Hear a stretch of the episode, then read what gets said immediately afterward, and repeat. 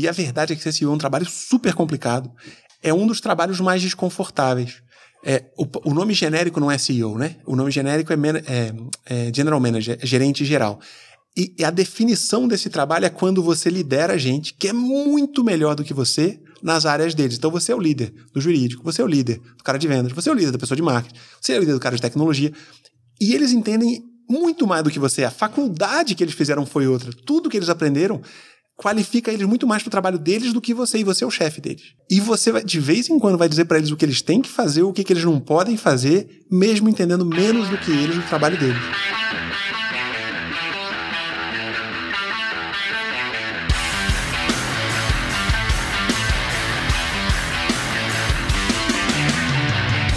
Antes de a gente começar esse episódio, eu queria dar uma palavrinha sobre o nosso patrocinador oficial dessa temporada. Sabe quando você tem que assinar um documento e é uma burocracia danada e super difícil conseguir a assinatura de todo mundo? Ainda mais se você tiver que fazer no papel e caneta. É fogo. Com a ZapSign você consegue fazer isso de maneira rápida, eficiente e tudo 100% digital, inclusive onde todas as assinaturas têm validade jurídica. Então, se você quer economizar tempo, papel e, obviamente, dinheiro, a ZapSign é uma ótima solução para isso. Inclusive, super segura, onde você consegue acessar todos os documentos que foram assinados na própria plataforma da ZapSign. E de quebra, eles ainda integram com mais de mil aplicativos, como HubSpot e RD Station. Então, se você quer aproveitar a ZapSign, eles têm um desconto promocional para os ouvintes do Mesa de Produto. No primeiro mês você paga 99 centavos para testar o plano completo ou profissional da Zapsign. Então aproveita e experimenta essa ferramenta que você vai gostar bastante. E eu te vejo no episódio. Olá, seja bem-vindo a mais um episódio do Mesa de Produto, o programa do PM3 Talks. E dessa vez vai ser um tema bem interessante, que a gente vai falar sobre desde Product Manager indo para um VP ou diretor de produto até CEO. E para essa conversa, a gente convidou o Eduardo Tuller, que já foi Product Manager no Google, CEO da Cata, VP de produto na Log, tem muita experiência. Prazer estar aqui com você hoje, Tuller. Prazer é meu, Marcel. Muito obrigado pelo convite. E nesse episódio, tem, a gente tem também como co-host o Rodrigo Iannuzzi, que já passou por várias empresas como Nubank, Viva Real, Único, enfim, vai estar aqui ajudando a entrevistar o Tuller. Boa, vai ser, vai ser um prazer aqui estar conversando com vocês. Nesse episódio, além da gente passar pela obviamente, para esse assunto principal, que é a trajetória da carreira do Product Manager, a gente também vai falar um pouquinho sobre como foi trabalhar com o PM no Orkut, que é a experiência que o Tuller tem, como foi trabalhar no Google, enfim, a gente vai abordar ali alguns assuntos bem interessantes, acho que vai ser bem, bem legal para todo mundo que está assistindo ou ouvindo. Tuller, para a gente começar essa conversa, é, acho que vale a gente começar do começo mesmo. Um, como foi sua experiência como Product Manager ali no Google, é, estando aqui no Brasil? Conta um pouquinho para a gente como foi isso. Eu passei por várias experiências somadas. A primeira delas é que eu ainda não sabia que eu era gerente de produto quando eu entrei no Google. Que, que ano foi isso, mais ou menos? 2007. E eu fui ser o primeiro gerente de produto do Google na América Latina. Isso quer dizer que nem quem me recebeu no escritório sabia o que é muito o que eu tinha que fazer.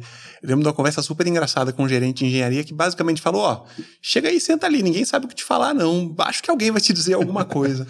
Teve um errinho no processo de, de, de, de onboarding, de, de, de chegada, e depois deu super certo. Mas essa coisa de ser o primeiro fazendo aquilo foi nova.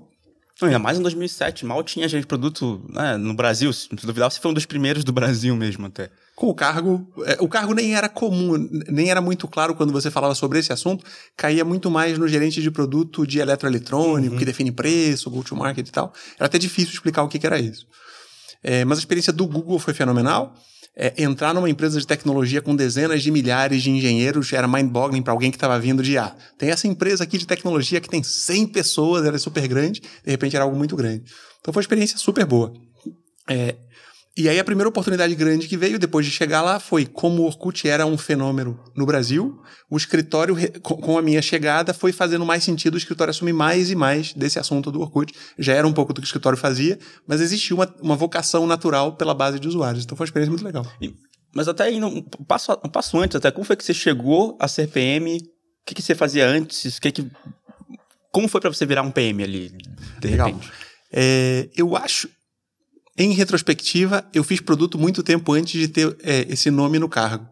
É, na faculdade eu usei uma plataforma chamada Lotus Notes, que hoje está super fora de moda, a IBM comprou, mas, mas tem pouco uso. Eu construí produtos a partir dessa plataforma e vendi esses produtos. É, e no fundo eu estava fazendo um trabalho de gerente de produto. Era eu que definia o produto, depois eu conseguia com pouca customização vender para mais do que um cliente. É, mas era bem early days, estava bem no início de fazer isso. Eu nem sabia que era isso que eu estava fazendo. Essa empresa não deu muito certo, faltava basicamente de tudo, desde estratégia, vendas, a, a, a gestão.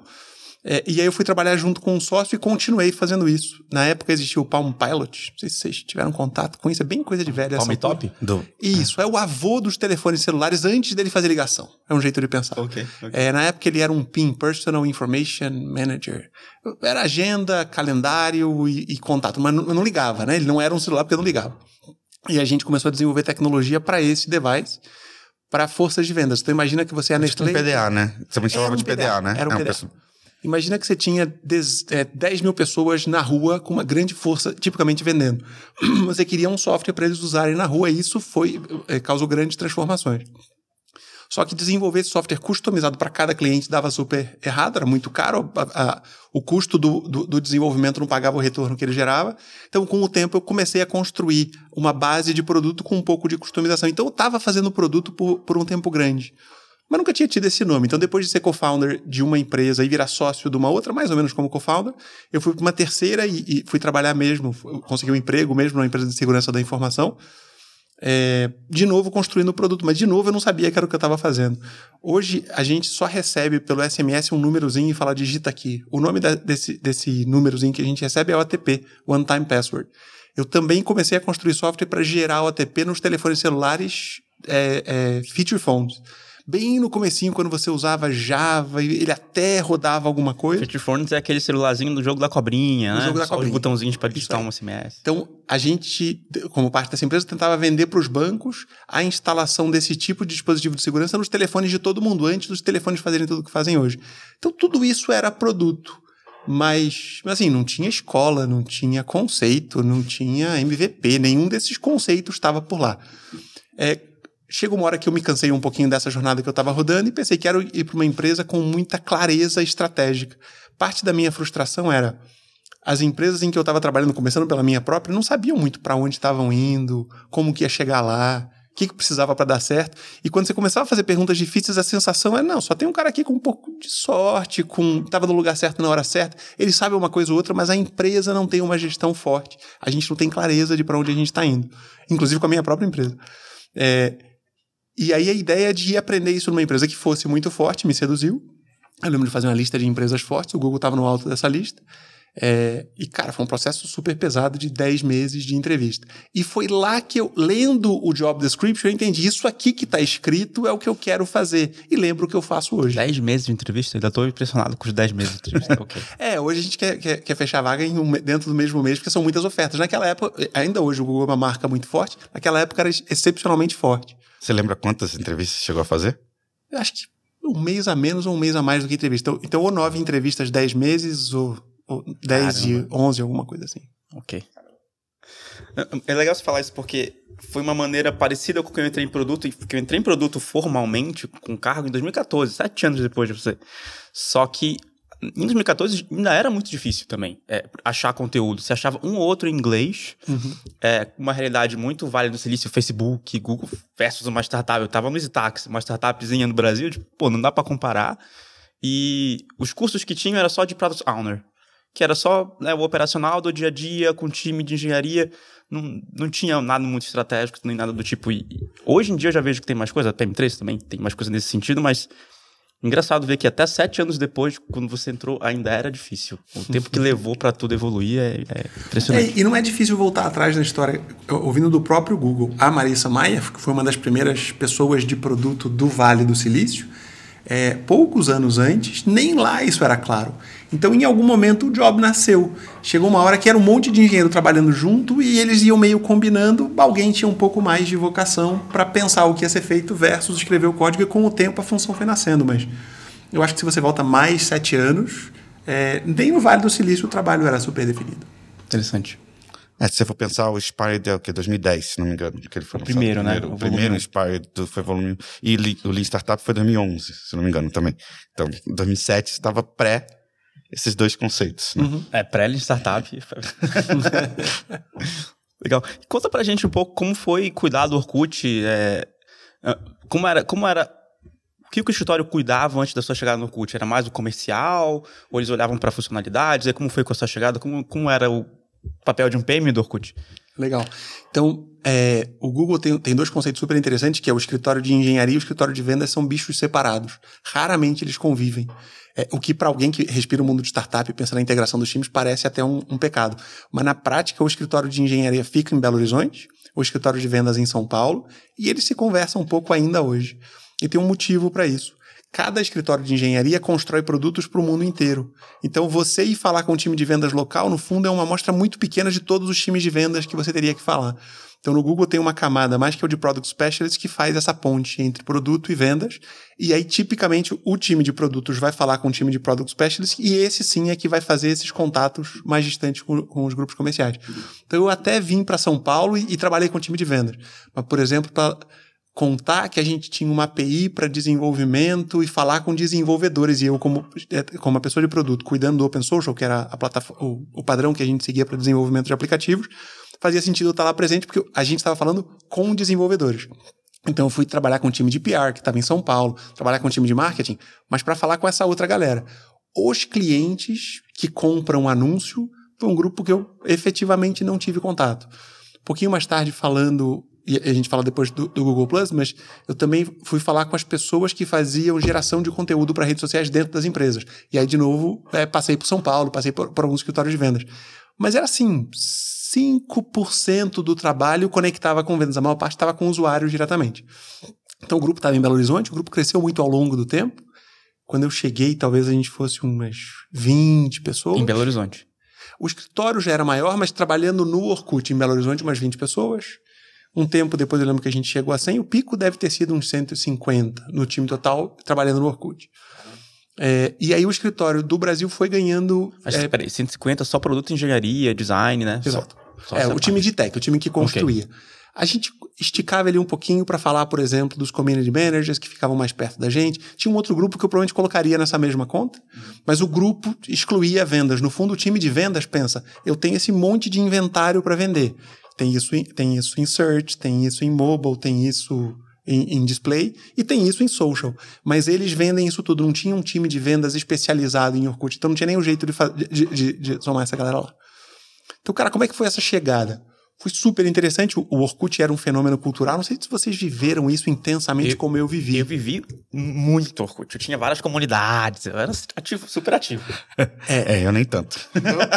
eu usava, eu era usuário, claro, era antes de, de todo mundo migrar para o Facebook, mas não chegava a ter comunidade, algo do tipo assim, não. eu cheguei a viver um período super legal que era antes do Facebook ser relevante. De verdade, existiam várias redes sociais na época, tinha muita concorrência é, MySpace, aqui, aqui, na América Latina tinha o Bibo, tinha o High Five, o MySpace era focado em música, tinha o Sônico, que era na América Latina, mas não era no Brasil. É, na Europa tinha outras redes, e existia até uma hipótese que era, esse ia ser um negócio meio local, mais ou menos como são classificados. É, por causa do efeito forte de rede que acontece na rede social, existia a sensação de que as redes não iam se misturar muito. É, e aí a gente parecia meio confortável, a gente era um líder muito isolado no Brasil, na Índia, em alguns outros países, Estônia, Paraguai. Tinha uma lista de países menores, mas Brasil muito grande Índia bem relevante também. É, e aí a sensação que a principal feature de uma rede social eram os usuários, isso a gente não ia perder, dá, deu pra gente uma segurança forte. Então a gente teve esse tempo de muito espaço para criar. A gente basicamente queria deixar os usuários mais felizes. É, o crescimento era explosivo. É, e tinha essa coisa de esse desejo de não mudança. Por muito tempo não houve muito investimento. É, e aí, a cada tentativa de mudança tinha uma reação dos usuários de não, tinha que voltar a ser como era. Então, colocou lá, o, o tirou os coraçõezinhos e os gelinhos que faziam tipo um concurso social. Teve uma época que aquele negócio estava atrapalhando, a gente precisava de espaço para inovar. Cada mudança era tinha muito pushback dos usuários. Então, a, a capacidade de criar era meio restrita. Foi um tremendo aprendizado dentro do produto. É, várias lições interessantes que dava pra falar na época do Orkut, mas foi uma época de muito, muito, muito aprendizado. Mas isso até hoje é assim nas redes sociais, em qualquer uma. No Twitter se troca o jeito que a timeline carrega e a galera reclama. No, no, no Instagram eles estão tentando migrar para cada vez mais vídeo, a galera reclama. Tinha coisa mais forte ainda na época, porque o perfil, não sei se você vai lembrar disso, eu tô indo bem pros, pros antigos vai, na rede vamos, social, vamos. mas existia a página de perfil, existia a página de comunidade. A página do perfil era o centro da interação. Não era, não era o seu feed de notícias. Não, não tinha feed, né? Você ia visitar as páginas dos outros. E aquilo era muito pessoal, era mais ou menos como se eu tivesse mexido na sua roupa quando eu mudei o seu perfil. Peraí, eu gastei um tempão aqui, escolhi as fotos. Uma época eram 12, depois 20. Eu escolhi com todo cuidado e carinho as fotos do meu perfil. Escolhi com todo cuidado e carinho as comunidades que estão aqui. Eu fiz isso tudo. E eu tenho um, um, uma audiência é, em mente, né? Tô falando com meus amigos, ou com paqueras, ou com namorada. E, e aí você mudou isso sem me avisar. Você não me deu tempo de me adaptar antes de lançar para todo mundo e eu fiquei exposto desse jeito. Então a conexão era muito forte. Hoje ainda é. Mas na época, em parte porque a gente não, não mudou por muito tempo, em parte pela força do perfil, acho que foi especialmente forte. E que, que, o que mais, assim, se, se, você tem de exemplo de tentativas de mudanças que não deram certo? Ah, coisas... um monte. É, em algum momento, a gente decidiu que ia ouvir. Então a gente quebrou o, o, caminho em várias frentes de execução. Tinha um monte de hipóteses do que podia dar certo. Em algum momento a gente fez pesquisa de campo e é fácil dizer que a gente pensou no que hoje é o WhatsApp. A gente só não conseguiu transformar isso em produto. Mas o research falou que a comunicação de fio to fio, de, de, de alguns para alguns, era o principal problema não resolvido. Olha só. É, cara, se, se volta na pesquisa com o WhatsApp, é, é a solução do problema que a gente lá olhou. A gente, por um tempo, tentou reconstruir o Orkut para resolver esse problema e achou que a comunidade podia ser o começo. Porque tinha comunidade com muita gente e com pouca gente. Qual foi a falha? Nunca chegamos lá, tentamos um monte de coisa, um monte de protótipo, um monte de teste, então um monte de coisa na frente dos usuários. É, parte do problema que a gente tinha era o legado, fazer o fio to fio partindo de todos os conceitos que a gente tinha, talvez fosse mais complicado. Talvez tenha faltado sua criatividade mesmo. O apoio que o WhatsApp fez na agenda também foi essencial para eles andarem mais rápido. E, e, e, o jeito viral de crescer. Então, isso foi uma falha. A gente nunca executou essa ideia e ela estava na nossa mão. Claramente estava em cima da mesa. Incrível, incrível. É, outra falha forte foi o multi-scrap. Então, sabe a coisa de já que os usuários estão fazendo, empodera o que os usuários estão fazendo? O conselho é ótimo, né? A gente seguiu e deu muito errado. É, o que, que é um multi-scrap? vamos começar com o que é um scrap há pouco tempo, é, você ir na, na, no wall de alguém no Facebook escrever ainda era frequente. Tá, a, o uso disso está caindo. Na época do Orkut era a principal forma de comunicação. Você deixava um recadinho, um, um scrap para as pessoas. É, e aí as pessoas começaram a cansar de ter que mandar o mesmo recado para várias pessoas. E aí começaram a construir scripts que faziam isso. Eu vou marcar quais são as pessoas e aí esse script é, automatizava isso para várias pessoas. Isso foi ficando grande. É, em algum momento a gente decidiu, beleza, vamos lançar essa funcionalidade, vamos permitir que as pessoas fa façam isso. E era até uma tentativa nossa de diferenciação. Se no Facebook, e, e, aí nessa época o feed já era relevante, no feed você posta para todo mundo, esse era um jeito de tentar explorar o fio to fio, dizendo você vai mandar esse recado usando a ferramenta de comunicação atual para algumas pessoas. Deu muito errado. É, onde que a gente falhou? A gente até enxergava o risco, mas a gente subestimou o risco, executou e deu muito errado. Mandar um scrap envolvia esforço. É, e esse esforço criava um simbolismo emocional forte. Quando eu te digo feliz segunda-feira e fui lá, escrevi, escolhi uma mensagem, essa mensagem tem um foco. Quando eu mando essa mensagem para todos os meus amigos no scrap de todo mundo, não só eu me esforcei pouco, como agora cada pessoa está recebendo um monte de mensagens e elas perderam o valor. E aí não tinha muito jeito de voltar atrás depois que você lançou a feature, como é que você diminui? A gente começou a botar throttling, a gente, sim, várias tentativas idas e vindas, mas facilitar o usuário a fazer o que ele dizia que queria nesse caso, foi um tiro no pé. Caramba, legal. e como, como foi essa experiência de. Teve todo esse ápice, né? Você falou, chegou a ter 150 pessoas trabalhando no Orkut. E para mim, como usuário, é, foi tipo assim, nossa, o Orkut vai ser desligado? Caramba. para mim foi assim, sabe? Foi, foi um choque. É, eu já, tava, já tinha Facebook, mas eu não queria que o Orkut fosse desligado. acho que assim como a maioria. Como foi essa, viver isso? E o que aconteceu? O que aconteceu com o papel de PM? Como foi a alocação ali dentro do Orkut? Conta um pouco é, mais dali dos bastidores. Legal, tem, tem, um monte de bastidor aqui. É, deixa eu ir primeiro para o centro da resposta. O que que mudou? É, o CEO do Google. Então, é, o, o, Eric Schmidt foi o CEO do Google durante muito tempo. Não sei se vocês lembram, mas ele foi trazido pelos dois, pelo Larry Page e o Sergey Brin, para assumir o papel de CEO. Tinha essa brincadeira de adult supervision, né? Trazer um cara mais experiente, um cara mais maduro, para tocar a empresa. Eles continuavam tendo um papel super forte, eles tinham comitês, eles participavam de um monte de revisões, mas vai, a gestão do dia a dia, finança, investidor, venda, tem um monte de coisa que eles não gostavam e eles jogaram para Eric Schmidt. E essa era uma época da internet que, no fundo, a internet estava explodindo para todos os lados. E aí, a estratégia principal do Eric Schmidt era. É, é, tinha até uma frase famosa disso que era: Let a thousand uh, flowers bloom and pick the best. Deixe mil flores florescer e pe pegue as melhores. Então, tinha um monte de, produto, de produtos do Google que hoje não fazem nem sentido. É, e foram embora com o tempo. Tem esse cemitério famoso de, dos produtos. Sim. Porque teve uma época que era meio assim: você queria lançar qualquer coisa, você podia. Eu lembro do Google Wave. Google Wave foi uma ideia fenomenal. Muitas ideias muito boas ali.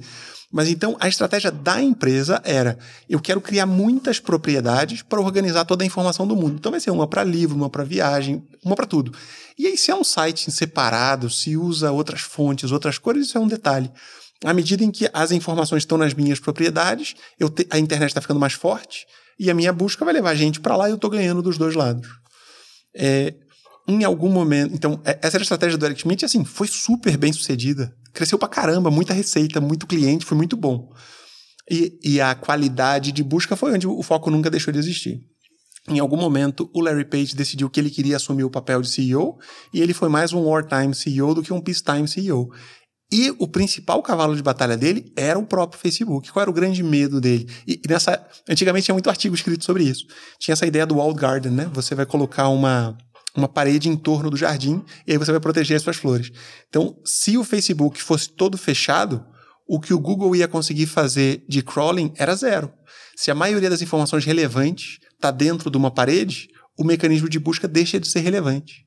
E teve um, a, a, nesse momento a meta está passando por, por é, a, a, meta agora está passando por momentos mais difíceis, né mesmo? É, nessa época, ela estava claramente explodindo e tinha até dúvida de quem ia ser maior, de como é que esse mercado ia se organizar, e os dois estavam começando a brigar por acesso aos anunciantes. A ideia de que todas as informações muito importantes, que falassem muito quem era você, ou que fossem um pouco confidenciais, estivessem escondidas para o Google, tinha cara de risco corporativo. Assim, a empresa podia quebrar por causa disso, ou podia ser 10% do potencial futuro dela. É, e, e, e, outra característica era, por causa dessas muitas é, flores florescendo, tinha o Blogger, tinha o Reader, tinha o Picasa Web, tinha o Orkut. Ali, e, e tinha features sociais e um monte de outros produtos. Então, o conceito social era muito disperso. É, e além disso, era muito difícil no Google fazer as coisas, é, organizar as coisas por causa dessa autonomia que todos os times recebiam. Cada time, quando você dizia, mas temos que ter um perfil único, a resposta era: não, não é a minha prioridade. Eu tenho esse perfilzinho aqui e vou continuar rodando com ele. Então, o Larry Page teve que assumir uma postura muito diferente e falar é, é, mais, mais madeira atrás de cada, de cada flecha, more wood behind each arrow, e, e concentrar muito os reforços. E ele aposentou um monte de produtos e foi colocando mais engenharia nos produtos que ele queria, que ele acreditava que tinham muito potencial. Nunca tirou o foco da busca, dos anúncios, do YouTube, que eram cavalos fortes, é, mas ele precisava de um cavalo grande para concorrer com, com o Facebook. E foi aí que nasceu o Google Plus. Então, por trás do Google Plus, esse era o racional. então, por que, que o foco no Orkut foi diminuindo? Por vários motivos. O Larry Page olhar para todo esse cenário e decidir fazer foi o grande motivo. Agora, por que, que o Orkut já não estava nessa posição? Tem mais 10 minutos de conversa aqui. Se o Orkut já fosse o líder, ele nunca teria chegado a essa conclusão. E tem um monte de motivos pelo qual a gente não chegou lá. Mas a decisão de ir tirando engenheiros é, do Orkut e concentrando nesse grande cavalo de batalha tinha a ver com tanto a transição de CEO quanto essa leitura dele do, do cenário. Eu imagino que para a gente brasileiro tem muito isso que o, aqui era muito forte, né? Então a gente tinha essa visão de liderança do Orkut aqui, mas quando você olhava globalmente, o Facebook já era já era bem maior. Nessa hora, mesmo aqui no Brasil, aconteceu essa coisa engraçada que era a Orkut, como é que era? A favelização do Orkut foi o termo, que nem é muito politicamente correto, é, de que à medida em que a penetração da internet passou por um boom, a principal ferramenta que era utilizada pelo brasileiro era o Orkut. Então, o crescimento da penetração da internet acompanhou o crescimento do Orkut. E a consequência é que a realidade social do Brasil estava lá presente. E o produto nunca tinha sido concebido para lidar bem com essas diferentes realidades no mesmo ambiente. E aí as pessoas começaram a se sentir invadidas. É, o, assunto típico eram meninas, por exemplo, recebendo é, é, scraps de meninos que elas não conheciam, buscando paquera, e a sensação dela é, cara, você entrou na festa errada, eu não quero conversar com você, eu nunca te convidei. E até entre países acontecia, indianos, por exemplo, vindo falar com meninas brasileiras e basicamente querendo começar uma paquera, mas o aplicativo, o, o, site não tinha, tinha muito disso, mas a essência dele não facilitava esse tipo de interação. À medida que isso aconteceu, o Facebook ganhou muito espaço no Brasil, até porque ele lidou melhor com, com essa multiculturalidade, com essa diversidade mais forte desde o início, pelo nascimento nas universidades, isso foi um foco mais cedo. É, e aí as pessoas, a, a, classe alta, a classe média, começaram a migrar do Orkut para o Facebook. E aí esse movimento reforça a leitura do CEO, né?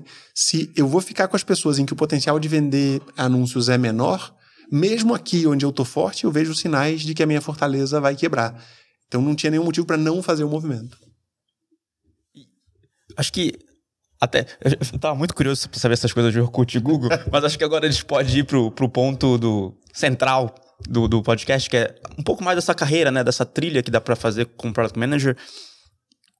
É, entendi que o Orkut foi fechado. Aí como foi isso? Você foi alocado para algum outro projeto e depois o que aconteceu? Você saiu do Google? Aí conta um pouquinho dessa saída de Product Manager, um pouco o seu racional.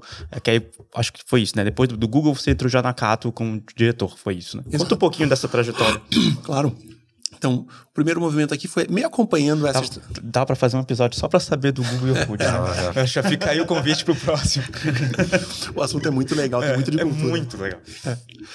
É, então, mais ou menos acompanhando esse movimento é, do Larry Page, é, eu também busquei um, momento, um movimento de carreira e que era um pouco natural. Trabalhando numa empresa no Vale do Silício, a ideia de ir para o Vale do Silício era super atraente. Então, era algo que eu estava buscando em termos de carreira. É, e aí eu, então eu fui trabalhando no Google Plus dentro do Vale do Silício. Dos seis anos que eu fiquei no Google, dois foram. É, ah, você estava no Vale? Ah, fui pro Vale, legal. fiquei lá por dois anos, trabalhando no Google Plus. Aí, como o Google Plus tinha muito mais recurso, eu me especializei um pouco e trabalhei no Google Plus Your Business, que é a parte em que as empresas interagiam na rede social. É, também foi uma experiência super bacana e eu cheguei mais perto da política. Foi, foi é natural indo para a matriz você entender mais quem é quem e, por exemplo, pra, no, no Google My, Plus, Plus Your Business, Plus My Business, eu queria unificar a experiência de uma empresa contar para o Google quem ela era. E aí tinha gente em Maps que queria participar, em anúncio que queria participar, no social que queria participar. E aí convencer essa galera toda a qualquer fluxo era um tremendo desafio. Então foi uma experiência mais política, mas super interessante, porque não era política afastada dos negócios, não era política afastada da métrica. Era só como é que você faz todos esses objetivos dessas várias unidades de negócio se materializarem num produto único. Foi uma experiência super interessante. Mas aí falando de carreira. Então, a, minha carreira dentro do Google foi super interessante, passei por umas promoções, mas eu nunca cheguei nem a liderar pessoas de produtos dentro do Google. É, tinha a liderança por influência, trabalhei com times diferentes de engenharia e esses times foram crescendo. É, e aí, por motivos mais pessoais, eu decidi voltar para o Brasil. A minha filhinha nasceu lá e ela teve alergia à proteína do leite de vaca. E aí chegou uma hora que ficar longe dos avós, a energia acabou, estava super cansativo, a gente decidiu, vamos voltar para o Brasil. Com dois anos e pouco que a gente ficou lá, foi uma experiência super rica. E eu comecei a pensar, agora como é que eu volto? E eu vivi um pouco do que você estava descrevendo, que é, eu aprendi esse negócio super bacana, vim para o Vale do Silício, acho que eu sei um monte, quero muito continuar a carreira, mas eu não sei onde eu vou trabalhar. Que Sabe? ano foi isso? Acho que 2011, talvez 2013. Vou ter que abrir o LinkedIn tá. para confirmar. 2013. Qualquer coisa por aí. Okay. É, e aí vem o desafio que é em que empresa de tecnologia eu vou trabalhar. É, eu vivi esse dilema que era ou eu vinha para uma empresa muito startup, muito pequenininha, e a sensação de, pô, tudo isso que eu aprendi, o salário vai ser muito baixinho, faz sentido dar tanto passo para trás na carreira, não funcionou. Eu achei poucas oportunidades, é mais uma que super fez sentido era a Cato. A Cato vivia essa coisa interessante que é todo a maioria, todo não, mas a maioria dos classificados são negócios de menor tecnologia. São negócios em que basicamente você precisa do mecanismo de busca, que é uma, era uma coisa já bem estabelecida na época. Você tem que ter um post, você tem que procurar coisas por aí. É, mas a ambição da dona da Cato, que é uma empresa australiana chamada SIC, era reinventar a tecnologia não por trás do classificado de empregos, que era onde a Cato estava, mas do mundo do emprego. E aí tinha muito espaço para disrupção, tinha muito espaço para criação. É, e aí, quando eu entendi isso e entendi que toda a empresa estava aberta e que eu tinha um canvas muito maior para pintar, a ideia foi mais atraente. É, por um lado, o time de tecnologia era um time menos acostumado a inovar um pouco, mas eu sentia que eu tinha uma carta branca e a ideia de que eu podia pegar esse time e fazer coisas super legais mexeu comigo. A Cato também era uma empresa muito lucrativa e isso abriu um espaço bacana que é, cara, convencer essa galera que usar parte desse lucro vai gerar muito mais retorno parece uma coisa boa. E aí eu vim já como diretor de produtos. E aí, basicamente, falando de carreira, né? É, tô, não vou tentar formular conselhos em termos de frase, mas a marca Google fez muita diferença em agora eu quero trabalhar em produto nessa empresa. A marca Google foi efetivamente o que abriu as portas para algumas ofertas que eu recebi, para as ofertas que eu recebi nessa época. E aí já ver de gerente de produto para diretor de produto teve tudo a ver com, com, com a marca no portfólio. O Vale do Silício colocando mais, mais, mais lustre na, na, na, na marca. Então, essa foi a primeira experiência. Aí chegando na Cato, a experiência nova é para. Ser diretor é super diferente de ser gerente. Isso quer dizer que a gente agora tem que ter uma estratégia em comum, tem que ter conversas dentro do time executivo. A, a empresa é nossa, a gente tem que fazer a empresa funcionar. Essa transição foi super forte, com um monte de aprendizados interessantes. É, em vários aspectos. Eu deixava de ter pares que eram super bons no que eu fazia, que era o que eu vivia. Imagina no Google, um monte de gerente de produto bom. Você pega a ideia, põe em cima da mesa, o cara entende em cinco segundos o que você falou e te dá mais duas ideias. E aí a troca é super rica. De repente, os meus pares eram o diretor jurídico, o diretor comercial, é, o diretor é, de, de, de RH. Essas pessoas, se eu mostrasse uma mock ou uma ideia, falavam, hum, parece interessante, mas dava para entender que a conexão não acontecia ali. Então, a, a, capacidade de conectar com, com uma, um time cross-funcional é muito mais puxada, porque eu precisava da ajuda do diretor de vendas, é, para lidar com aquilo. O time de marketing tinha que trabalhar comigo, só que eu tinha que aprender a falar mais da língua dele, tinha que conectar com o assunto de meta, de vendas, de convencer ou não a empresa de que a meta dele estava alta ou estava baixa, de ajudar ele a entender o potencial do que a gente vinha fazer na soma de todos os lançamentos, para ele colocar mais ou menos dinheiro no marketing, para ele crescer antes ou depois do time. Então, começar a conversar sobre a empresa como um todo, falar sobre orçamento, falar e começar a falar sobre cultura, que foi uma outra novidade. É, Claro que todo líder inspira e todo líder tem essa, tem essa coisa que é, que é, a sombra que o líder tem, né? Quanto mais alto você está, mais comprida é a sua sombra. Qualquer pessoa de produto tem sombra. Qualquer pessoa de produto de fala e é ouvida. É, com o time que ela trabalha. Mas à medida em que você vai liderando mais e mais pessoas, os erros que você comete têm mais consequências. De vez em quando você só diz para alguém não gostei dessa ideia, a ideia morre e você só quis dizer que a mock não estava boa ou você não gostou do texto.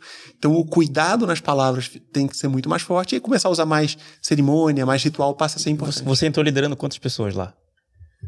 Porque eh, tem toda essa parte dos pares, mas também você nunca tinha liderado diretamente ninguém, então acho que teve uma learning curve de mil coisas ali, é, né? pré-Google eu já tinha liderado. Ah, pré-Google. Aí tá. somava gente de engenharia e tal. Eu já tinha liderado 20 pessoas, então ah, eu okay. tinha conforto com isso. Na Cata, eu acho que na entrada o time, somando todos os níveis, chegava umas 40 pessoas, porque a gente também fazia uma coisa que era taxonomia de cargos, que é um negócio super específico da Cato, mas que era um grupo que mantinha uma taxonomia nossa e tinha um time com mais cara de operação um pouco, mas que era tão perto de produto que ficava lá dentro. Então não eram 40 gerentes de produto, mas 40 pessoas dentro do que a gente chamava de diretoria de produto na época. Isso já incluía UXers, eu acho. E, e, e como é que foi você estava acostumado lá no Google, aqui em BH e depois lá no Silicon Valley, você estava acostumado a trabalhar com PMs muito mais experientes, né? E aí veio aqui para Cato no momento em que no Brasil tinha poucas pessoas com tempo de experiência em produto, né? Como é que foi essa adaptação? Provavelmente você teve que é, ensinar um pouco o seu gerente de produto. Como é que você fez essa acho que até essa adequação na forma de pensar, né? Porque você vai ter que acompanhar de uma forma mais, mais próxima do que talvez você acompanharia um outro se você fosse uma posição de liderança de produto dentro do Google. Sim, foi, super interessante. Tinha, tinha essas duas tensões, né? Por um lado, eu queria muito que aquele grupo fizesse o que eu tinha aprendido a fazer, e eu, eu achava que eles tinham potencial para isso. Por outro, é muito provável que se eu forçasse demais a mão aqui, primeiro, eu não ia nem refletir tanto a cultura brasileira onde eu estava e ia buscar coisas que a gente nunca ia fazer bem. Então, só copiar o que eu tinha o que eu tinha aprendido, o que eu tinha visto, não era o caminho de, de executar bem. Eu lembro, por exemplo, de um teste que a gente fez, acho que nessa época tinha uns seis gerentes de produto, e tinha muito dilema sobre o cargo de PO e de PM. É, e tinha pares, nessa época, tinha pares PO e PM, e dava para ver que o par e primeiro, para mim isso era super esquisito. No Google a ideia de PO não existia. Os Sim. próprios engenheiros faziam isso. É, hoje eu acho esquisito, mas. e a minha sensação inicial era essa. Tem gente subaproveitada aqui. É tanto o PM perde a capacidade de ir mais fundo, quanto o PO tem um, um, potencial criativo e se perdia. E aí não era muito claro se era um caminho de carreira, o PO ia virar PM depois. Os POs tinham mais o respeito dos engenheiros, os PMs eram vistos como me, com menos consciência do, do, do que estavam fazendo. Então a minha primeira sensação é, beleza, esse é o primeiro assunto que eu quero ter mais certeza. Eu tentei estruturar um teste. Então, beleza, esse grupo, a gente vai juntar os dois cargos, esse grupo a gente vai manter separado. E a gente vai ter conversa até a gente decidir de como é que a gente quer trabalhar. Para mim era importante que existisse o nosso jeito de fazer. É, mas foi um teste super interessante, porque a conclusão do teste. Primeiro, fazer um. Né, tem nada de teste AB aqui. É, foram grupos diferentes de pessoas. Subjetivo é, pro contexto de vocês também, claro. É, não deu super certo, mas eu provavelmente subestimei a curva necessária para o grupo se adaptar. E aí teve uma hora que a gente estava muito perto da decisão de oficializar. PMs e, e, e POs continuam existindo. E quando o grupo sentiu que estava chegando nessa decisão, teve um monte de frustração e as pessoas falaram: não, não, não, não, calma, calma. A gente quer continuar esse teste mais um pouco. Isso veio muito do grupo. Se eu trouxesse muito o jeito Vale Silício de fazer, eu começava extinguindo os cargos e fazia maluquice. Então eu acho que construir a transição junto com as pessoas foi um exercício de muito valor. Ainda Legal. que eu tenha chegado na mesma resposta do Vale do Silício, impor esse jeito novo, eu não acho que teria funcionado. Tanto os PMs com baixa credibilidade na engenharia provavelmente não entregar valor e talvez deixassem a empresa, quanto os POs iam ficar com a sensação de que eu estava forçando eles a, fazer, eles a fazerem coisas que eles não, não sabiam, não queriam fazer. O exercício eu acho que teve muito valor. É, cara, teve muito, muitos outros exemplos. É, mas teve um, um momento que eu achei, eu lembro de ter me marcado, de ter sido especialmente forte, que foi para criar um pouco mais dessa cultura de o time é diferente, tem mudança, e eu não queria sair contratando um monte de gente ou mandar aquelas pessoas embora. Para mim fazia muito sentido a gente construir a partir do grupo que estava ali. E à medida em que fosse entregando mais valor, crescia o grupo porque vai financeiramente fazia sentido.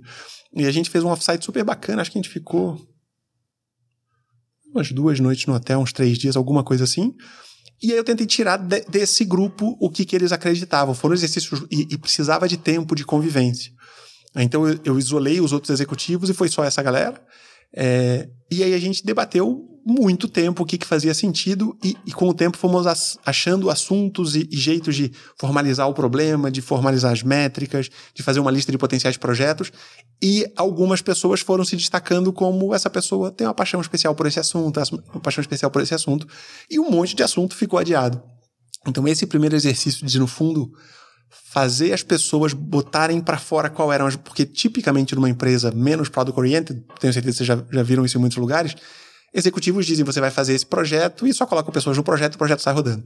Então, ajudar esse grupo a enxergar que agora vai vir de baixo para cima, são vocês que vão dizer onde que na empresa a tecnologia vai fazer diferença e quais são os assuntos, quais são as métricas, quais os projetos de maior potencial, como é que a gente descarta.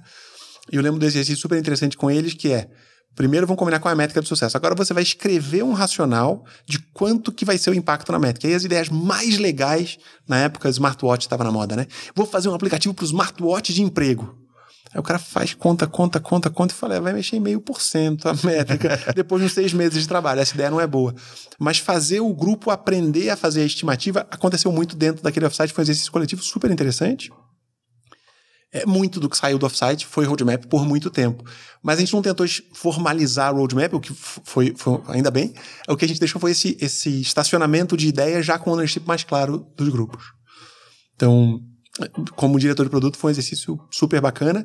E acho que foi o jeito de eu começar a tirar dessas pessoas um pouco do jeito de rodar que eu tinha visto nas outras. Com o tempo, dilemas começaram a surgir. Então, uma, essa pessoa tem, tem o potencial para crescer na carreira de produtos ou não, e aí dava um desafio ou outro, e, e fomos trazendo mais gente, foi, foi crescendo o grupo, em algum momento trouxemos vocês. é, então, a, a ideia foi que a gente foi crescendo e aumentando o grupo. Mas no grupo original teve um processo de tentar puxar muito a barra, porque todo mundo tem talento, tem algum nível de talento para fazer produto. Tinha um monte de talento subaproveitado no grupo e acho que foi um exercício muito legal puxar mais por eles. Boa. Tula, e, e, como é que foi? Acho que você ficou um pouco mais de um ano como diretor de produto na Cato, né? Como é que foi essa transição para CEO? Primeiro, como como que surgiu a oportunidade, né? Ou como você cavou essa oportunidade, né? Porque normalmente tem os dois lados na história. É, e, e, aí a gente pode entrar por esse outro pedaço que aí já deve ter sido mais um monte de aprendizado, né? É, acho, acho que pode somar na pergunta também é o porquê sair da trilha de produto e ir para CEO. Acho que dá para somar é. nisso também, que é uma decisão que eventualmente algumas pessoas podem ter que tomar na carreira também. Legal. Então, deixa eu contar um pouquinho mais da jornada dentro de diretor de produto e eu prometo que eu vou chegar aqui. Claro. É, um dos aprendizados que eu não sabia que eu ia ter como diretor de produto, que foi muito interessante, foi o da estratégia. Então, eu acho que é uma coisa super importante, inclusive para alguém que esteja explorando esse movimento. É muito, dentro das disciplinas de produto como um todo, a gente vai falar muito em valor de negócio sendo gerado, é, o que, que o usuário está querendo, como é que você entrega isso, qual o problema que ele tem, qual a solução que você tem. E dentro do Google eu não tinha conectado ainda no que, que a empresa quer ou até o que a empresa deveria querer. Essa coisa de diferencial competitivo. Por que, que o Google estava bem posicionado para fazer uma rede social? Ou por que, que a Cato estava bem posicionado para fazer um emprego para contratar gente de, de, de restaurante? É entender se tem um, um, um right to play, se a, se a empresa tem um diferencial de verdade e se tem, como é que ela aumenta, se não tem, como é que cria, e dos acha que ela tem, que jogos ela deveria trabalhar. Essa coisa de diferencial competitivo, que é muito estudada em um monte de outros lugares, no grupo que é dono da Cato, que é a SIC, é muito forte. É, existem consultorias de estratégia, né? A BCG, a McKinsey, a BEM são muito fortes aqui.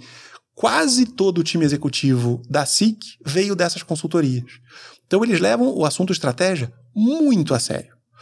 Então, a maior conversa que existia na Cato na época era se esse modelo em que o, o, pagamento vindo dos candidatos era o principal pagamento era o melhor modelo ou não, e que oportunidades existiam para a receita que a SIC estava mais acostumada, que era quando os empregadores é, é, é são quem está pagando. E aí essa era menos uma conversa só de produto e é mais uma conversa de estratégia, era a principal conversa dentro do grupo nessa época. À medida em que essa conversa foi amadurecendo, e aí, na época, o, o era o Manager Director, é, que é um brasileiro que vive na Austrália e que era o responsável pelos investimentos na América Latina, tinha com o grupo, puxavam muito essa pergunta. E com certeza o meu engajamento nessas discussões em um monte de decisões relacionadas a isso. Tem um conceito, por exemplo, de agregador de vagas. É, o Indeed faz isso muito, muito fortemente. Então, ele pega a vaga de vários sites e coloca no lugar único. Se deixar agregar ou não é uma decisão muito estratégica, porque no fundo você está transferindo o conteúdo para um outro cara que fica mais forte. Por outro lado, você recebe um tráfego extra porque esse cara já tem algum tráfego. Então, esse tipo de debate, que era um pouquinho de produto e muito de estratégia, foram debates em que eu entrei também. É, e aí, o, o, a exposição a esse Managing Director, Chamizar, veio de, dessas conversas. E o meu interesse pelo assunto estratégia também surgiu aqui. A sensação de que não basta executar super bem o produto que você está construindo. Vai um produto super bacana, entregando um valor super legal, mas que ninguém está disposto a pagar, não te deixa financiar o desenvolvimento dele, não tem mágica. Ou um produto super legal que não é defensável, porque depois que você aprendeu um monte de coisa, vem outro cara copia o que você fez e continua inovando e você acaba. Isso já aconteceu em um monte de mercado. Então, esses novos interesses foram. Foi, foi, o começo do vício, foi esse desejo de olhar para mais coisa. É, então, eu tenho pouca dúvida que foi isso que me qualificou para o trabalho, foi isso que abriu a, a, a, a porta para eu ser convidado para o trabalho. Também aconteceu que estava havendo uma transição de CEO, são poucas que acontecem e essa é uma oportunidade natural. Então, é, existiu o CEO da Cato na época, que teve um foco super bacana em tornar a empresa mais eficiente, mas o grande foco foi em reduzir custos. É, e a SIC estava buscando uma, uma atuação muito diferente depois disso, então a SIC estava buscando uma transição de, de pessoa, uma, uma, transição de foco. Quase, quase lembrando um pouquinho do que eu contei para vocês no Google. A SIC queria um trabalho diferente feito pelo CEO.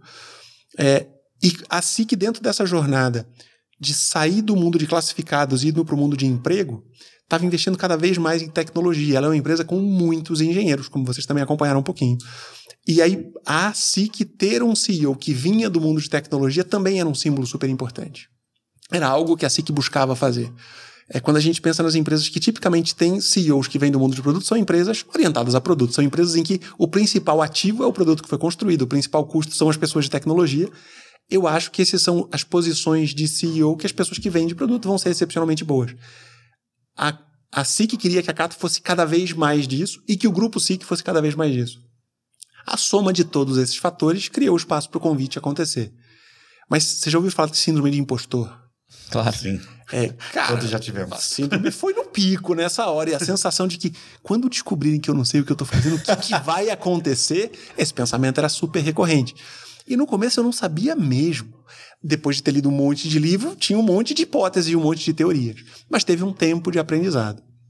É, a SIC também fez um negócio super bacana que foi é, me ajudar a aprender mais rápido com um coach super bom australiano também que veio para o Brasil algumas vezes e aí ele me apoiou nessa jornada de e, aprendizado. E era aprender o quê, exatamente? Era aprender hard skills de CEO, tipo, ah, as métricas são essa que você vai ou era soft skills? Uma... O que que era exatamente? Cara, é... Vou dar um passo atrás. É aprender a ser CEO. E a verdade é que ser CEO é um trabalho super complicado. É um dos trabalhos mais desconfortáveis. É, o, o, nome genérico não é CEO, né? O nome genérico é, é, é General Manager, é gerente geral. E, e a definição desse trabalho é quando você lidera gente que é muito melhor do que você nas áreas deles. Então você é o líder do jurídico, você é o líder do cara de vendas, você é o líder da pessoa de marketing, você é o líder do cara de tecnologia. E eles entendem muito mais do que você. A faculdade que eles fizeram foi outra. Tudo que eles aprenderam qualifica eles muito mais para o trabalho deles do que você, e você é o chefe deles. Essa é uma posição de muito desconforto. É, e você, vai, de vez em quando, vai dizer para eles o que eles têm que fazer, o que, que eles não podem fazer, mesmo entendendo menos do que eles do trabalho deles. Não, é, é, a parte curiosa disso é, ninguém é bem preparado para isso, mesmo. Ninguém é 10 nisso. E aí, tipicamente, as pessoas que estão acostumadas, a ser 10 chegam aqui, se enxergam sendo um 6 ou um 7 e pensam, ah, e esse número de impostor fica muito grande. Então, me preparar tanto para esse trabalho multidisciplinar, quanto para ser muito pior na média do que eu estava fazendo, do que eu estava acostumado a ser, mas também aprender um pouco das áreas de todo mundo. Então, aprender estratégia era algo que mexeu muito comigo. Mas o outro aprendizado que eu só de verdade encarei depois de ser CEO foi o aprendizado de cultura. A, a Cato passou por uma transição cultural. Eu só entendi o que eu estava fazendo bem depois. Eu tive que contratar um diretor de RH para fazer isso bem. Foi ele que me ensinou o que a gente tinha que fazer. O que acontece é que a Cato vinha de um legado, de um histórico forte, e, de novo, vocês viveram um pouco dessa cultura, então vocês viram um pouquinho disso lá, em que o grande foco estava na receita. É, a única, o único critério de sucesso era dinheiro. Então, se a gente vendeu mais, está tudo indo bem. Se a gente bateu meta de vendas, está tudo indo bem. Quando sustentar isso de vez em quando faz parte da vida de qualquer empresa e a receita é super importante. Mas se você sustenta isso como principal pilar por muito tempo, você para de investir no valor que você está gerando. Então, dentro da Cato, essa cultura de basicamente bater meta de vendas era muito presente. E o único jeito da gente se reinventar, eu posso falar mais sobre a reinvenção que era necessária, mas tinha muita reinvenção para acontecer, era mudar a cultura e falar: a gente está aqui para ajudar as pessoas a, progredirem na carreira. Essa mudança cultural não vem de uma frase do CEO. Essa é uma jornada longa que demora meses você tem que repetir um monte de vezes. Você tem que mudar o jeito como as pessoas são promovidas, como elas recebem bônus. Elas não vão acreditar quando você fala a primeira vez e vai parecer que é só balela.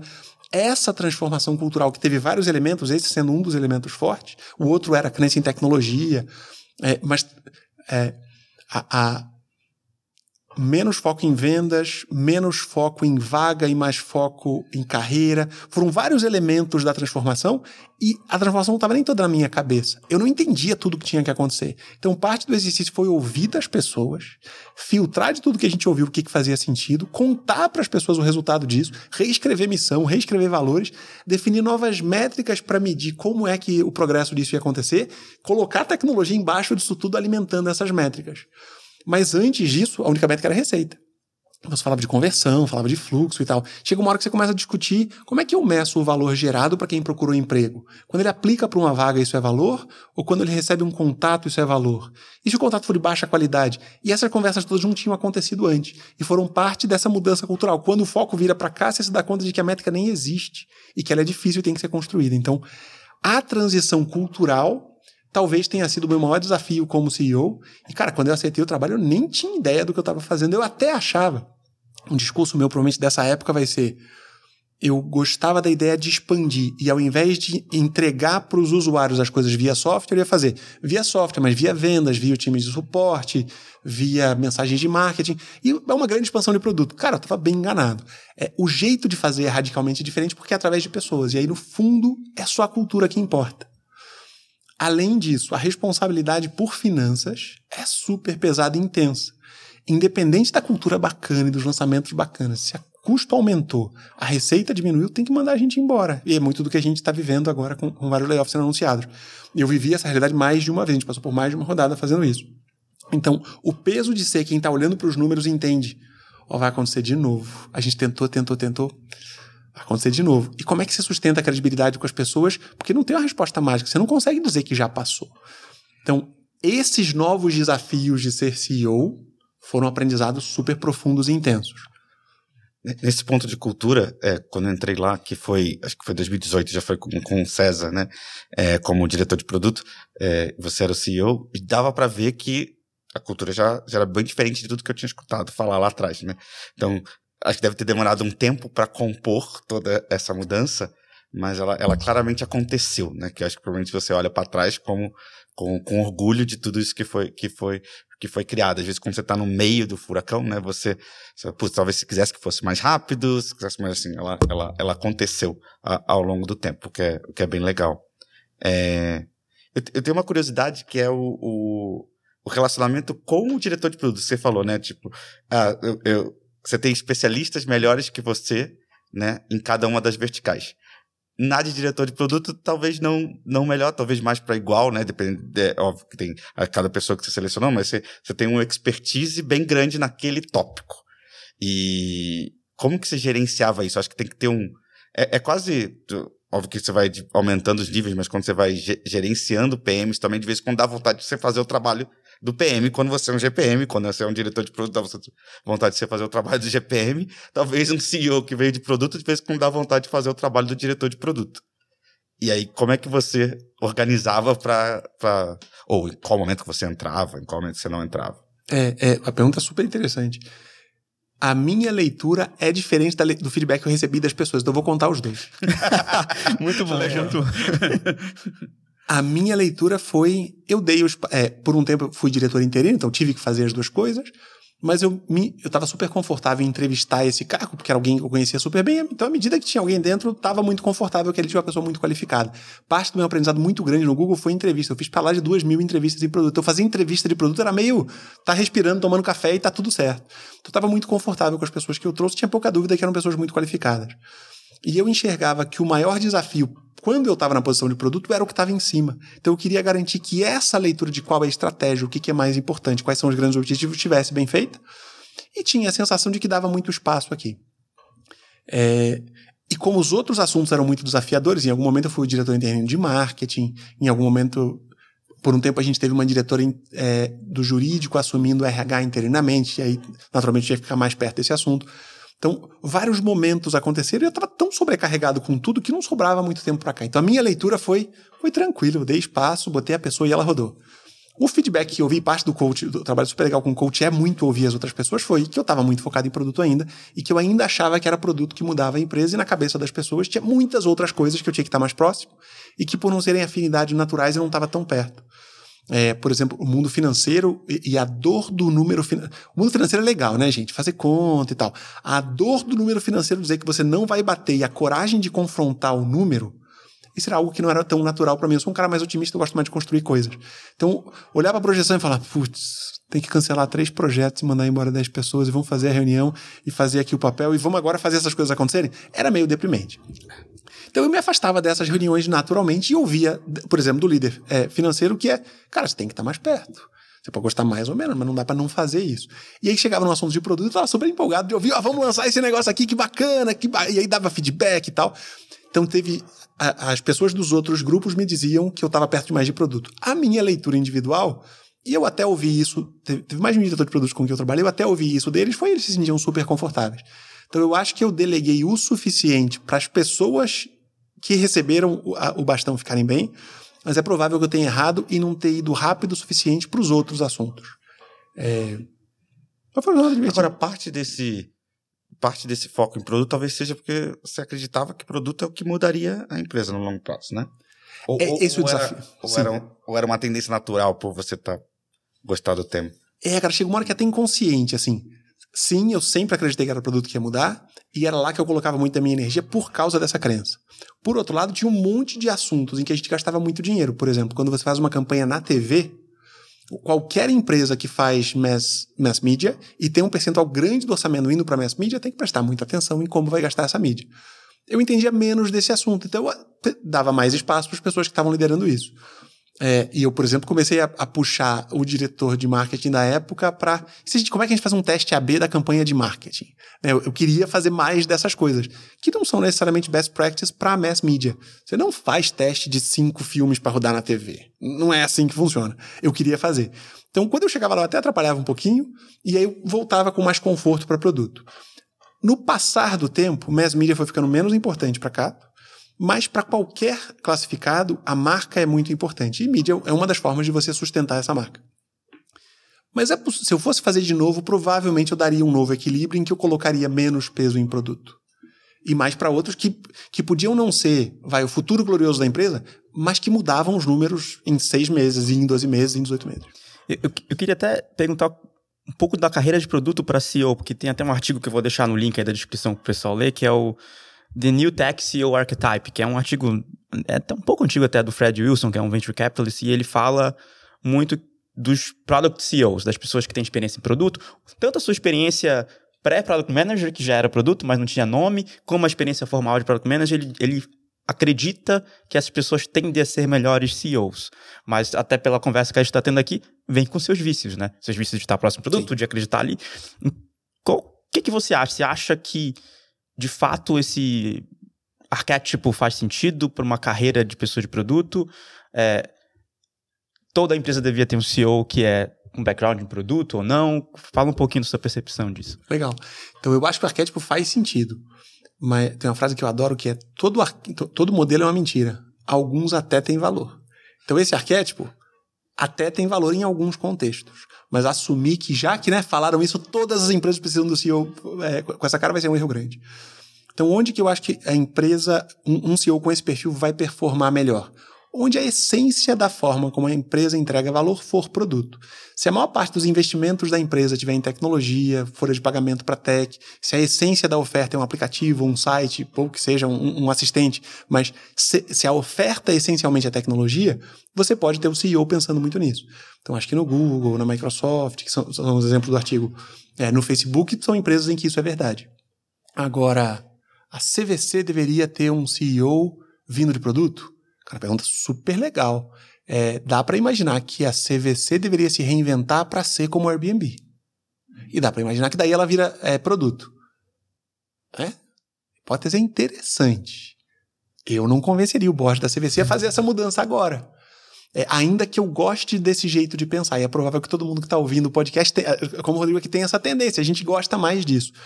Onde que eu acho que o CEO ter essa cara faz mais sentido? Não existe dúvida. O jeito da empresa executar é esse. É isso que o grupo em torno da empresa acredita que tem que ser executado. Aí esse CEO pode fazer sentido.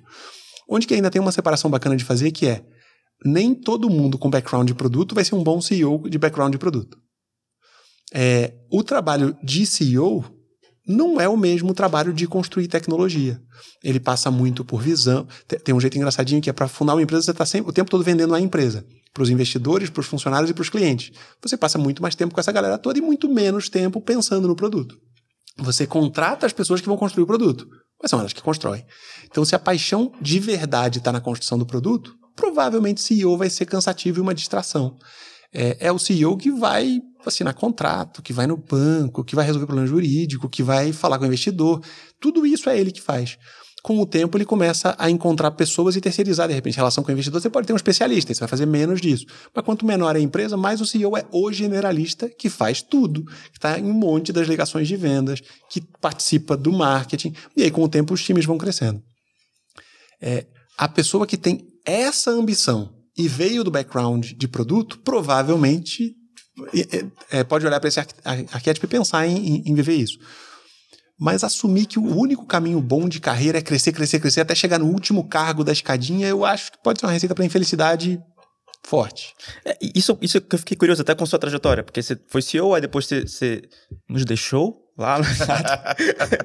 aí você, você depois foi para Log como VP de produto. É, ou seja, você voltou para produto. O que te fez querer voltar para produto? Como foi falar, pô, vou sair agora porque teve duas grandes transições, né? Você sentou na cadeira de CEO com a síndrome de impostor e, né? Super normal, a gente assume posições diferentes, a gente tem isso.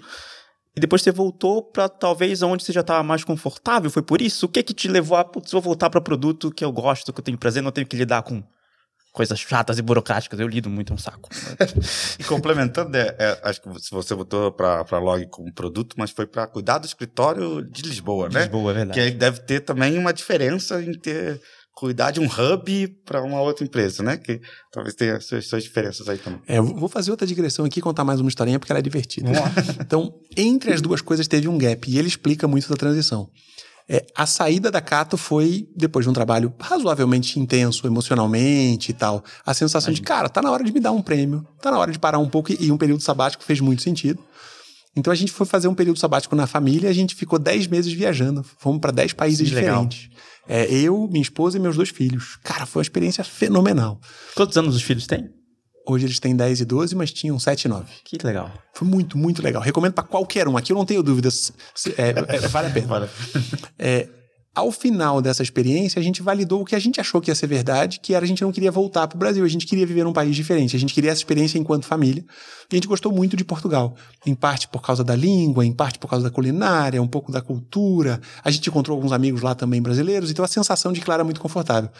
E aí, no fundo, a partir daí eu comecei uma jornada que era o que é que eu posso fazer em Portugal que viabiliza essa mudança e que é, e que é legal. É, ser general manager em Portugal de qualquer coisa não rolava. O cargo de general manager, chamando de CEO ou não, exige muita confiança. Quando você está chegando numa cultura nova, você não inspira confiança nas pessoas ao seu redor.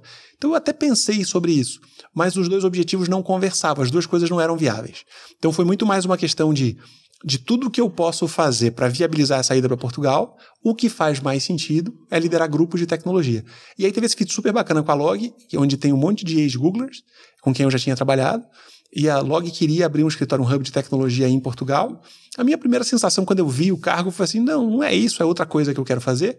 Depois eu entendi mais que o- o cargo podia ser maior e podia ter o tamanho do que eu estava querendo. A ideia também de abrir um escritório novo, numa cultura nova, tinha, tinha um desafio interessante. Então, a soma disso tudo foi atraente. Ter continuado CEO teria sido mais interessante? Cara, não sei, depende do onde, do, do, do, do onde do como, de que empresa. O que eu estou agora começando a fazer é abrir uma startup. E no fundo é olhar um pouco para general management de novo. Então eu não acho que tem nenhuma decisão nunca mais é isso, nem para sempre vai ser isso. É, dentro da, daquele momento, daquele contexto, fez muito sentido. E aí foi uma jornada super interessante. Tanto a ida para outro país, levar a família, montar um escritório novo, aprender a contratar numa cultura diferente, resolver problemas de salários e benefícios, mas especialmente como é que faz um escritório funcionar à distância. É, até hoje é o único escritório da Log é, remoto em tecnologia. Quer dizer, to- todo mundo trabalha remoto agora. É o único escritório que não fica em São Paulo para tecnologia. E aí é fazer com que aquele, aquele grupo. Claro que o custo de comunicação reduz a produtividade das pessoas, mas como é que eu faço? Esse custo de. é, essa redução não ser muito alta e ter um grupo bom o suficiente que a, que a conta fecha. Então foi um desafio super legal. é, aprendi pra caramba. E eu, eu gosto muito dessa ideia de ir para novos domínios, né? É, depois de ter olhado para redes sociais, ter olhado para empregos, olhar para logística, que é um assunto matematicamente fascinante, foi uma jornada muito bacana também. Então, é isso eu não acho que tem nem voltei só para a área de conforto, mas tem dentro do que eu tinha a área de conforto foi o que fez sentido e foi super legal e pode e, e ainda é algo que eu gosto bastante de fazer. Mas era uma função muito diferente como VP ali, ou, ou não. Como, porque, é curiosidade mesmo, porque eu, ve- eu imagino assim, um VP de produto que tá vendo, mais parecido com a sua posição na Cato antes de CEO, Sim, sim. tá vendo a estratégia macro da empresa inteira, e ali você era um VP de produto que tava vendo tudo, ou você tava só vendo o que o Hub tocava? Passei pelas duas coisas. No começo eu cuidava só do hub, aí falava de olhava para produto, engenharia, design e dados. Todas as funções que eu estava contratando reportavam para mim. Mas o Hub atendia projetos do Brasil, então a estratégia vinha do Brasil, você precisava mais na, na Eu eficiência do Hub. Eu participava do time executivo que discutia a estratégia. Ok, tá bom. Mas a minha responsabilidade direta era o escritório. Tá. Com o tempo eu assumi todo o grupo de produtos também. De São Paulo e, e- e de Portugal. Em estando em Portugal. E, e o grupo de engenharia e outros capítulos que estavam lá. Mas É um crescimento de carreira só acontecendo. Uhum. Mas você super tem razão que é a posição de produtos e a de general manager é muito diferente. Eu voltei para minha zona de conforto e aí relação com investidores. é, eu estava muito mais qualificado para participar dessas conversas dentro do time executivo, mas com um papel muito mais confortável, muito mais, muito mais simples. E acho que até pra, pra chegando no. queria que ficasse mais tempo, mas pra chegar perto do. Talvez a gente tenha que gravar um outro pra falar da parte do Orkut e Google, que eu acho fascinante. Uma época muito diferente da internet. Mas.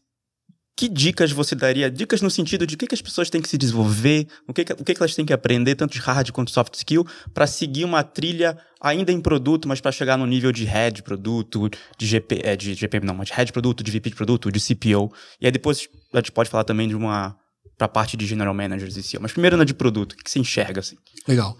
Então, ah, de produto para Group M, GPM e tal, eu acho que é é uma jornada é, simples e bem, bem compreendida, que é basicamente aprender a liderar pessoas. Isso quer dizer tanto formar pessoas, entregar desafios, dar feedback, é, ajud ajudar a pessoa a se desenvolver, escolher os talentos bons, apoiar ela no que ela não sabe, dar espaço no que ela sabe, delegar, é ser um líder. Então, ser um líder, que é o começo dessa jornada, continua sendo a jornada na etapa seguinte.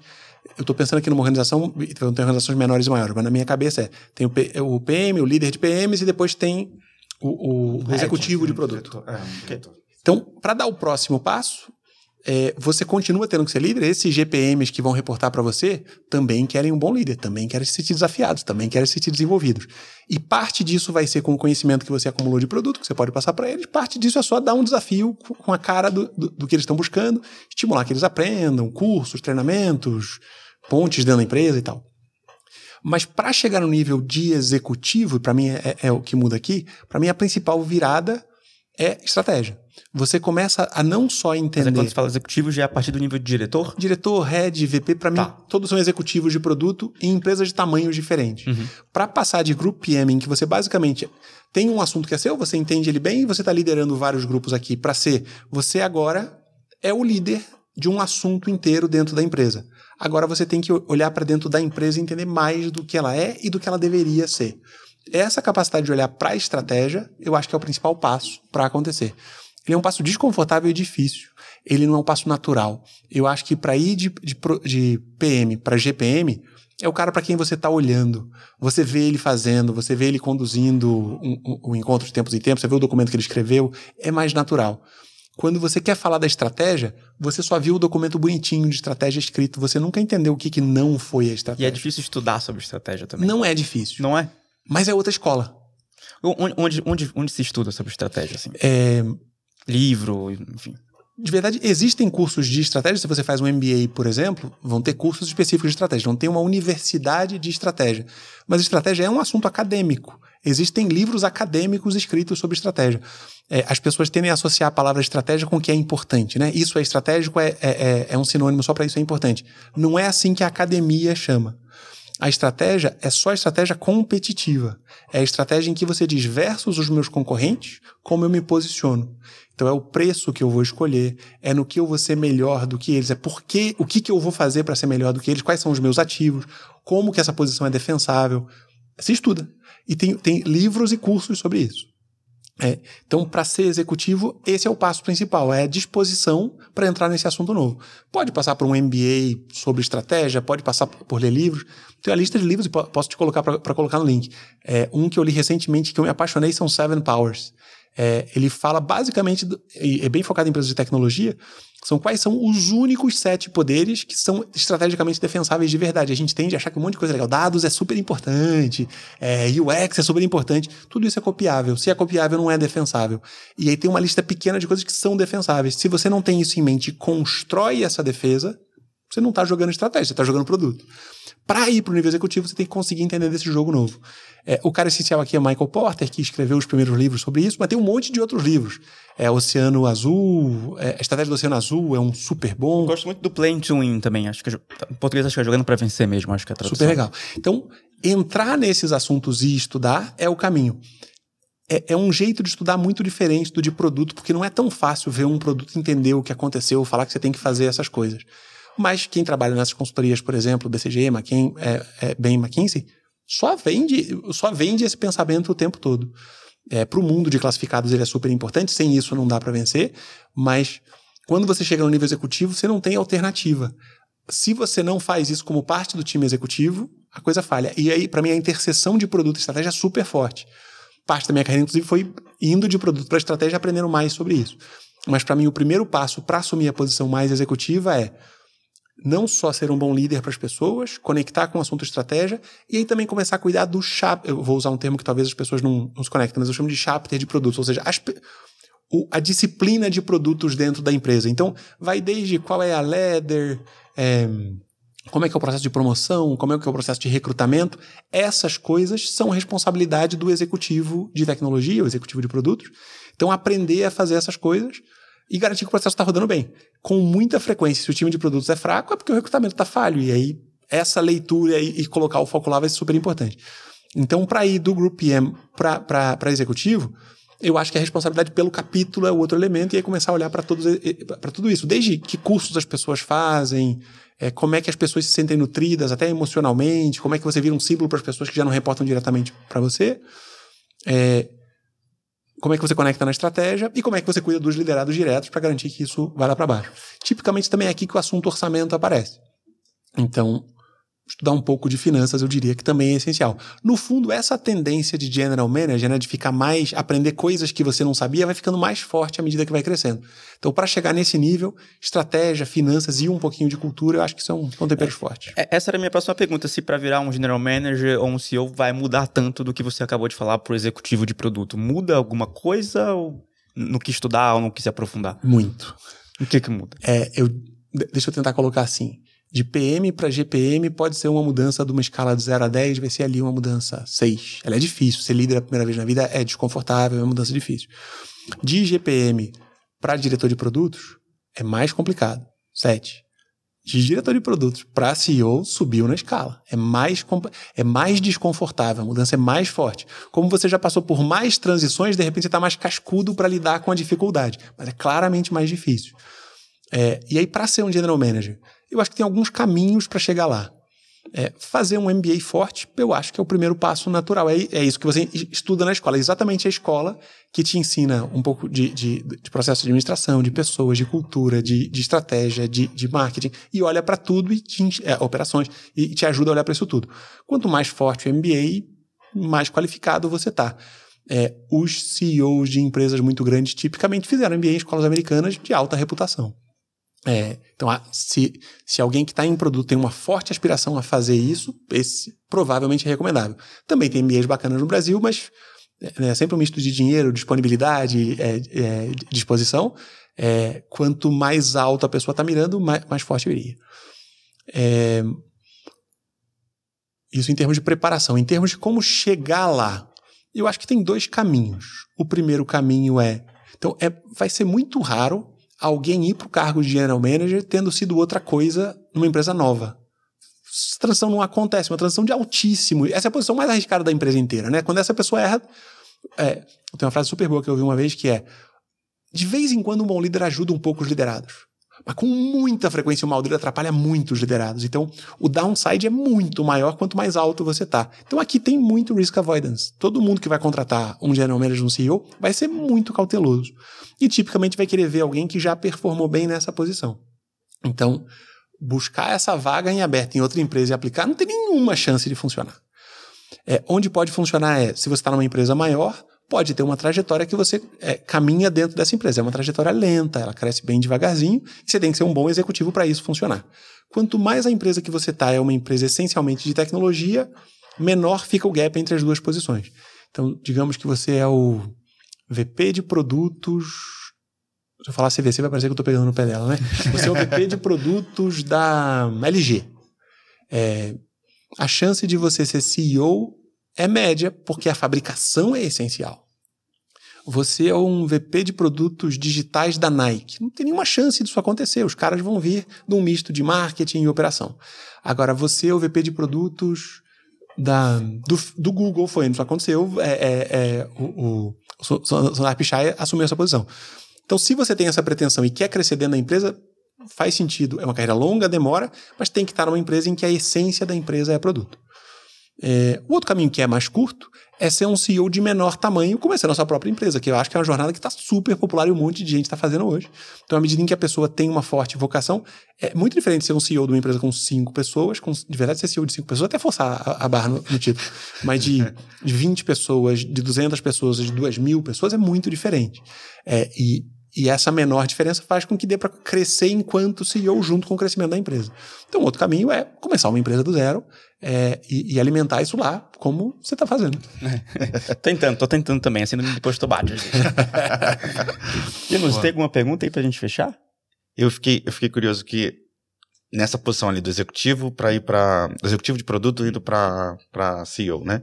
É, acho que você falou bastante de estratégia e da importância disso eu fico pensando na, na importância do, de entender detalhes de outras áreas. Né? Tipo, falou, finanças, operações e tal. E para mim sempre tem um meio do caminho do tipo, putz, será, o quanto que é, tô me metendo muito na área de outra pessoa, versus eu tô querendo ajudar barra aprender para me preparar para uma, uma posição de CEO, né? Não sei se você chegou a ter esse desafio, mas é, quando você está com pares, muitas vezes você tem que ter um certo cuidado para você não, você não entrar mais do que deveria na área de alguém, e esse equilíbrio me parece uma coisa que as pessoas têm dificuldade de fazer. Eu falo porque eu, eu mesmo tenho essa dificuldade em alguns momentos. Então, talvez você tenha uma dica legal disso aí também. Cara, acho que até o PM, até PM tem esse tipo de dificuldade, dependendo do, do contexto que ele tá. Às vezes tem às vezes até cinza, isso aqui é marketing, é meu time que toca, ou. Sim. É, eu vou responder muito diferente do que você perguntou. Vamos dizer que o, quanto eu entro na área do outro ou o quanto eu piso nos calos dos outros, vai? Enquanto você é PM, você pode pisar só um pouquinho. Para ser grupo PM, você tem que, você tem que pisar um pouco. Para ser diretor, você tem que pisar com frequência. É, de vez em quando, o jeito de ter uma conversa dura com o diretor comercial é falar: você não está vendendo certo, você tem que mudar o jeito como você opera, escalar essa briga até o CEO e sustentar a briga por seis meses. E é isso que tem que ser feito na organização. Então, no fundo, você perde a autorização para não entrar na área dos outros para ser um executivo. Então, é desconfortável, mas quanto mais rápido você desenvolve o skill, porque é um skill que você vai aprendendo, é, pisar no calo do outro não quer dizer que você vai gritar ou vai desrespeitar as pessoas, né? Quer dizer que você entra no assunto que é que, que, que tem um outro dono. Então, cada vez mais você tem que fazer isso sem dúvida. É, e o jeito de fazer isso com qualidade é o que você falou, é entender como ele opera. Então, dizer para o diretor de vendas que ele não sabe vender sem ter descoberto como ele vende é um erro crasso. Agora, se você chegou lá perto e viu que a venda está sendo feita, né, o que ele está vendendo não é o produto que você está construindo, que ele não segue um fluxo de qualificação de leads, e você entendeu que é assim que faz, e aí depois de um diagnóstico claro, sentar com ele e falar, você está vendendo do jeito errado, é a coisa certa. Não dá para fazer isso sem entender de vendas. Não dá para ter essa conversa com marketing sem entender de marketing. É isso. Você começa a ter que aprender mais de todas as outras áreas. Para general manager, isso cresce muito, mas enquanto diretor já, já cresce. Cresce em tudo ao mesmo tempo, depende da empresa. Se você está numa empresa que é capital intensive, você tem que entender de finanças muito mais cedo. Por exemplo, é, na, na Log recentemente, a gente investe muito em facilities de logística, que vão processar pacotes. O investimento no facility tem que ser bem compreendido, porque ele é essencial. Tem muito mais dinheiro na infraestrutura do que na tecnologia. Então não tem jeito de você não entrar nesse assunto. De repente, num marketplace, você vai ter que entender mais do marketing. Mas você tem que começar a encostar em áreas próximas. Não precisa encostar em todas ao mesmo tempo. Cada empresa vai, vai ter uma carinha diferente. Perfeito. Ótimo. Tuller, muito obrigado. Foi uma aula. Acho que foi um dos episódios que eu mais gostei. É realmente muito legal. É, Janus, obrigado aí por estar como co-host também, dar esse apoio. Não, não ia dar para entrevistar o Tuller sozinho aqui. e para você que ficou até o final, super obrigado também. Espero que você já tenha deixado o like. Mas você não deixou dar o like aí no YouTube. Eu sempre falo isso e fico sempre com vergonha, mesmo assim eu falo. E, e se inscreve no nosso canal, compartilha esse episódio no seu Slack da empresa, no Teams. Se, se você tiver, o que você estiver usando, compartilha aqui. Eu acho que tem uma aula incrível aqui é, e, obviamente, curiosidades ali também do Orkut e do Google que a gente conversou. Então, muito obrigado. Vejo você nos próximos episódios dessa temporada. Até mais. Espero que você tenha gostado desse episódio. Deixa o like, assina o nosso canal e não esquece de experimentar as AppSign para acabar com aquela burocracia de assinar documento com papel e caneta ou de maneira super complicada e travada. Com as AppSign você consegue fazer tudo digitalmente e de quebra com validade jurídica e integrações com várias ferramentas do mercado. Então aproveita esse desconto especial para os ouvintes do Mesa de Produto, 99 centavos no primeiro mês. Aproveita e experimenta as AppSign.